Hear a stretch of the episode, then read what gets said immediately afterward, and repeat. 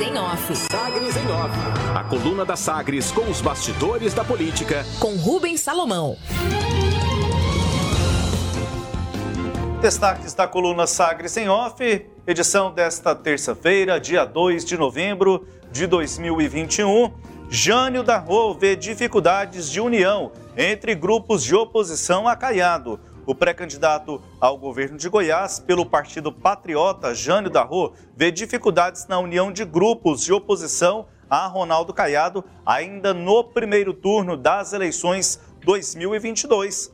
O ex-prefeito de Trindade acredita ser mais possível uma articulação conjunta somente no eventual segundo turno envolvendo o atual governador e algum representante da oposição. Abre aspas. Eu acho que no primeiro turno é ser difícil uma união das oposições. Agora, no segundo turno, essas identificações pode ser um fator de aliança. Agora, no primeiro turno, acho difícil acontecer, afirmou o ex-prefeito de Trindade, Jane Darro, em entrevista à coluna. Jane Darro avalia que a oposição tem em comum a forma de não concordar com o governo, sendo este um ponto capaz de resultar convergência entre os grupos contrários a Ronaldo Caiado. Jânio da Rua informou que já percorreu 10 cidades e que pretende visitar todas as regiões até o mês de março, período final de filiações partidárias visando o processo eleitoral de 2022. Antecipação para Jânio da Rua ao antecipar definições como a participação do presidente estadual do MDB, Daniel Vilela, como vice na chapa de Ronaldo Caiado, o governador teria demonstrado insegurança a uma eventual reeleição dele. Abre aspas, quando um governador antecipa o processo, ele está inseguro, ele sente que pode ter dificuldades para a reeleição, porque não entregou aquilo que prometeu. Ele está amarrando tudo para dizer que vai ganhar a eleição antecipada, mas não é assim fecha aspas, afirmou o ex-prefeito de Trindade. Em relação aos insatisfeitos, Jânio Darro destaca que tem conversado com alguns insatisfeitos da base do governador e que podem agregar o processo da oposição. Para ele, há possibilidades de novas perspectivas na oposição. Ferrovia Norte-Sul, o Ministério de Infraestrutura aprovou como prioritário para fins de emissão de debêntures incentivadas o projeto de investimento em infraestrutura ferroviária no setor de logística e transporte proposto pela empresa Rumo Malha Central SA, responsável pela concessão do trecho de 1.500 quilômetros da Ferrovia Norte-Sul entre Estrela do Oeste, em São Paulo, até Porto Nacional, no estado do Tocantins. A concessionária já começou a operar em Goiás. Os recursos serão usados para investimento, pagamento futuro ou reembolso de gastos, despesas ou dívidas relacionadas ao projeto de investimento em infraestrutura na área de transporte e logística no setor ferroviário, na Ferrovia Norte-Sul, nos estados de São Paulo, Goiás e Tocantins. Que se trata de debenture? É um título emitido pelas sociedades controladas por ações para captação de recursos no mercado de capitais com a finalidade de financiar projetos das empresas, alongamento do perfil de dívidas, obtenção de capital de giro, entre outros. No ano passado, as debêntures movimentaram mais de 120 bilhões de reais no mercado financeiro. Celulares. Projeto de lei do deputado estadual Júlio Pina, do PRTB, prevê que celulares apreendidos no sistema prisional goiano seja doado a alunos da rede pública estadual de ensino. A doação do aparelho seria precedida por uma triagem para a seleção dos que estejam em bom funcionamento. O deputado argumenta que a propositura é inspirada em uma prática já adotada pelo Ministério Público do Estado do Rio Grande do Sul, que reutiliza aparelhos celulares apreendidos em presídios do Estado e os destina a estudantes de baixa renda. A conferir a expectativa de reenvio do projeto de atualização do plano diretor à Câmara Municipal. Ainda em outubro não se confirmou e a matéria continua sendo analisada na Casa Civil. Nova expectativa ainda não foi apresentada por membros do Poder Executivo. O prefeito Rogério Cruz já se manifestou que a matéria passa por, passa por ajustes jurídicos antes de ser remetida ao Poder Legislativo.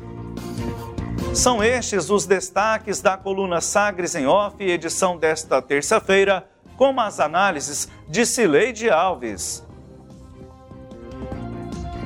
É, o ex-prefeito de Trindade, o Jânio Darro, né, lançou-se candidato a governador logo depois que ele deixou a prefeitura e, é, diante desse projeto, ele acabou deixando o PSDB e unindo-se aí, filiando-se ao Patriota, e desde então ele tem dito que ele é candidato mesmo, que ele não entrou para compor. Né? Então eu acho que essa declaração dele aí tem muito desse contexto aí e confirma essa, essa posição dele. Agora, é, para que não componha, o candidato precisa de de estar tá trabalhando, né? Ele disse aí, você disse na sua nota que ele vi, é, informa que viajou é, para 10 municípios, mas a movimentação do Jânio da Rota muito aquém da movimentação tanto do governador Ronaldo Caiado quanto do prefeito de Aparecida de Goiânia. A informação que eu tenho é de que ele ah, informou aí para o Patriota, para a direção do Patriota, que ficaria um tempo fora, que ele teria uma viagem a fazer, então que o mês de setembro seria dedicado a esses afazeres, mas que depois ele voltaria é, para começar esse trabalho e eu não tenho visto muita movimentação do Jânio Darro a partir de outubro. Né? É, então, se ele de fato quer é, tornar-se uma pessoa é, competitiva e, e, com, e, em condições de fazer essa chapa forte para as eleições de 2022, ele vai precisar atuar mais. E o que eu tenho percebido é que ele tá, anda muito tímido, Samuel. Não sei se você concorda comigo. Concordo sim, Sileide, até pelo número de cidades que ele visitou, apenas 10. São poucas cidades. Uma, para, uma, para uma pessoa que pretende, é, que se, pretende se apresentar para o processo eleitoral, são poucas cidades. E o tempo que falávamos ontem, à medida que vai se aproximando, essa tarefa vai ficando mais difícil. Exatamente. É, a, a, o processo eleitoral ele foi antecipado pelo governador Ronaldo Caiado, né? Ontem eu estava até pensando, conversando com um líder é, de, de, partido e, e dizendo, né, para ele é, que o, o, o, normal é o governador, seja ele quem for, né, segure um pouco o processo eleitoral para não prejudicar a própria administração, né? Porque senão tudo vira projeto eleitoral e aí é, você acaba perdendo o controle dessa campanha. Não foi o que o governador é, Ronaldo Caiado fez. Ele fez muito diferente de todos os outros governadores. Ele próprio antecipou. Consequentemente, isso forçou o Gustavo Mendanha a correr aí para disputa, o próprio Marconi Perillo, né, com os encontros regionais que tem feito, e esse final de semana ele reuniu é, prefeitos e lideranças tucanas em Goianésia. Então, o, o, tudo isso é fruto dessa, dessa, desse início de pré-campanha. E o, o Jânio da Rua ele está um pouco para trás nisso. E aí eu queria só é, é, é, introduzir aqui mais um tema, é, Samuel, porque nesse processo né, de negociação e de articulação política, é, quem está fazendo isso, ou pelo menos no, no tempo que ele pode, é o secretário de Fazenda do Estado de São Paulo, o ex-ministro Henrique Meirelles. Ele está em Goiânia desde o sábado com a agenda muito cheia.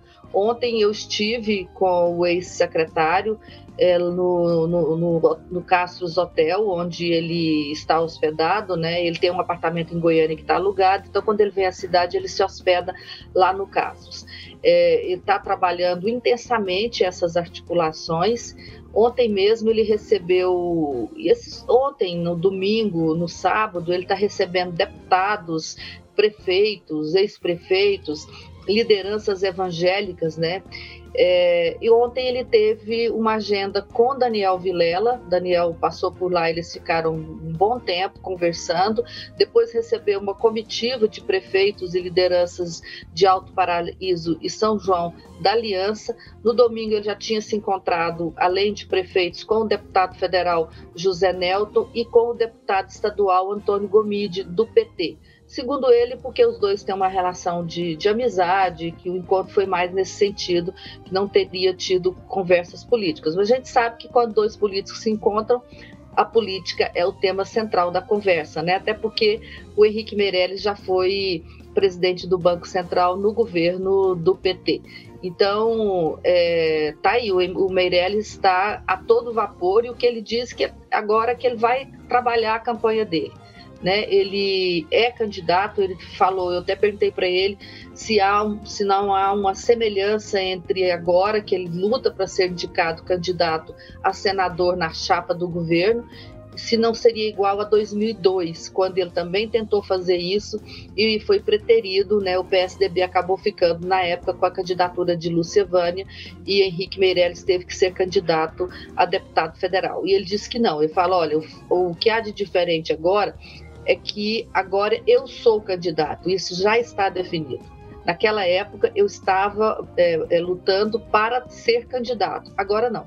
Agora é, essa parte eu já tenho foco, essa parte está definida e eu vou é, ser candidato onde for possível. Né? Pode ser pela base do governo, na chapa de Ronaldo Caiado, ou não também pode ser em outro projeto eleitoral. Então, é, essa é a movimentação que está acontecendo e eu acho que o Jânio da Rô está meio por fora disso, Samuel.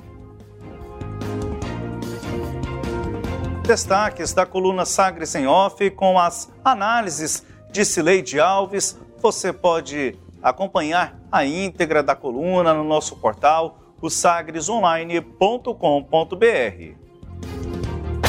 Sagres em Off. Sagres em Off. A coluna multimídia. Acompanhe ao longo do dia as atualizações no www.sagresonline.com.br. Sagres em Off.